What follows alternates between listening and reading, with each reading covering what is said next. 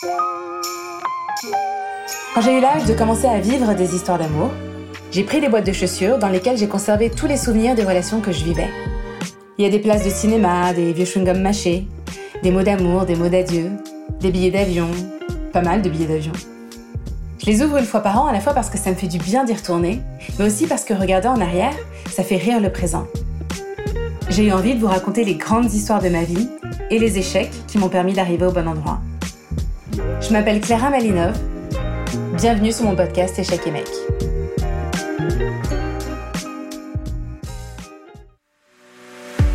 La news du jour public, c'est évidemment le divorce de Brad Pitt et Jennifer Aniston. Le couple hollywoodien le plus glamour de tous les temps a décidé de mettre un terme à plus de 7 ans de relation. 2005.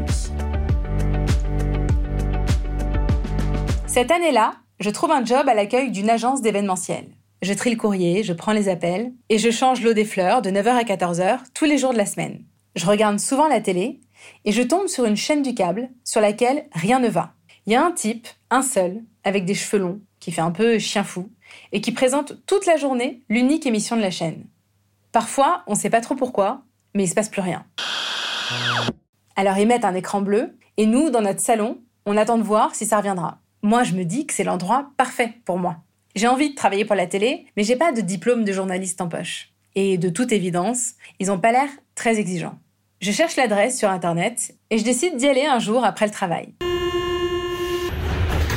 Je frappe à la porte d'une petite maison à Boulogne et je suis accueillie par un jeune homme à qui j'explique que je veux travailler pour la chaîne et que je peux commencer dès demain. Il me présente au chien fou, me demande si je peux obtenir rapidement une convention de stage et d'un coup, je me mets à écrire des sujets pour le JT TFJ. Les bureaux ressemblent exactement au bordel que j'imaginais. Quand il pleut dehors, il pleut dedans, donc on marche entre les casseroles, et je rencontre Totox, l'opérateur de réseau. Physiquement, on sentait qu'il n'y avait pas que l'eau et des toasts avocado qui coulaient dans son sang. Il était maigre et très pâle. Il dansait sur Léonard Cohen, il se trompait de bouton une fois sur deux, et il me racontait avec le plus grand des sérieux qu'un ragondin venait souvent lui rendre visite dans son sous-sol.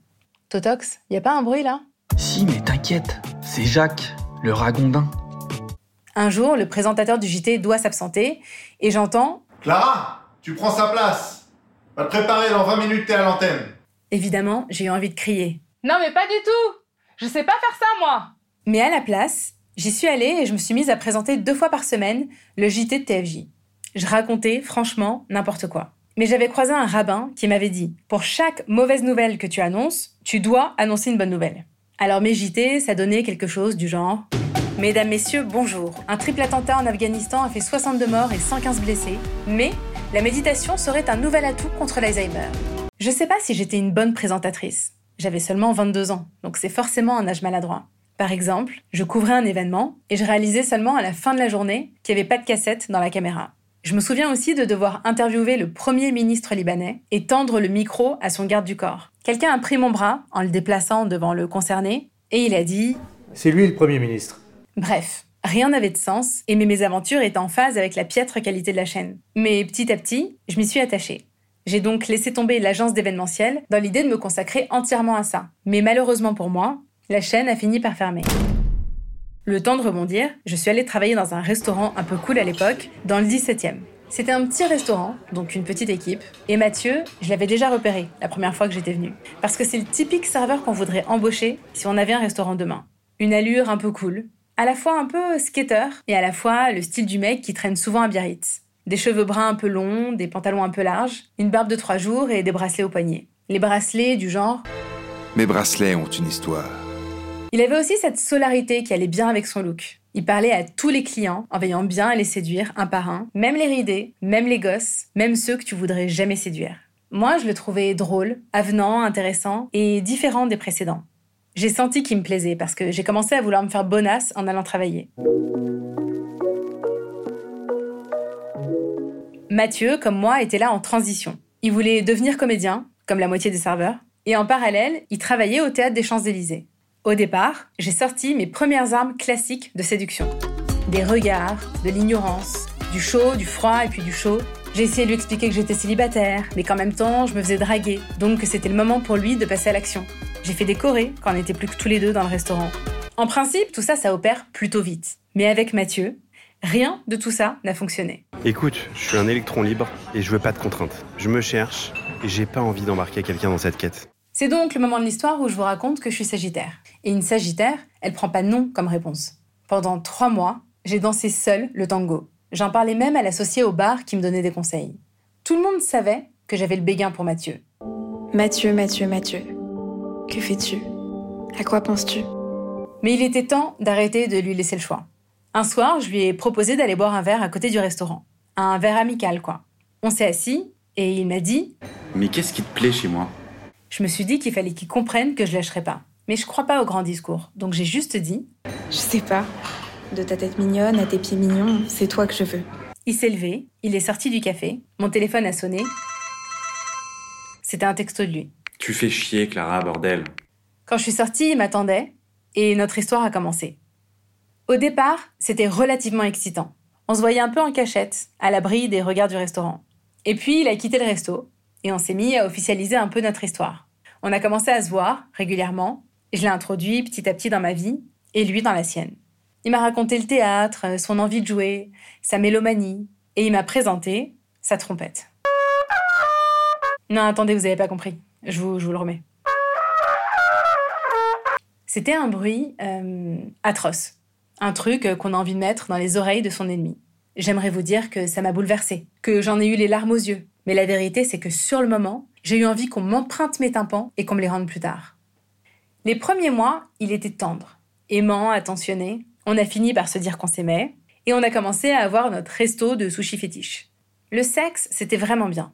J'ai commencé à me découvrir et à faire l'amour comme une jeune femme. J'ai découvert qu'on pouvait jouer aux fesses à moitié debout, à moitié assis, et jouir dans plusieurs positions. On a passé nos premières vacances ensemble à Biarritz. On a fait les fêtes de Bayonne, une escale à Bilbao. On a fini sur des plages des Baléares, entre des Allemands et des Anglais, à glousser comme des ados. Sur mon iPod, j'avais une playlist Mathieu. Je l'accompagnais à des soirées de troupes de théâtre barbantes. Fais bouger ton nuage. Et grossis ton nuage, oui On faisait l'amour en cachette, dans les loges du théâtre des Champs-Élysées. Oh Je consommais du Mathieu à petite dose, à grande dose et sans limite. En soi, ça semblait plutôt parfait. Surtout que quelques mois avant, tout ça, c'était encore qu'un fantasme pour moi. Pourtant, entre deux soirées à s'aimer, j'ai vu se dessiner une fragilité.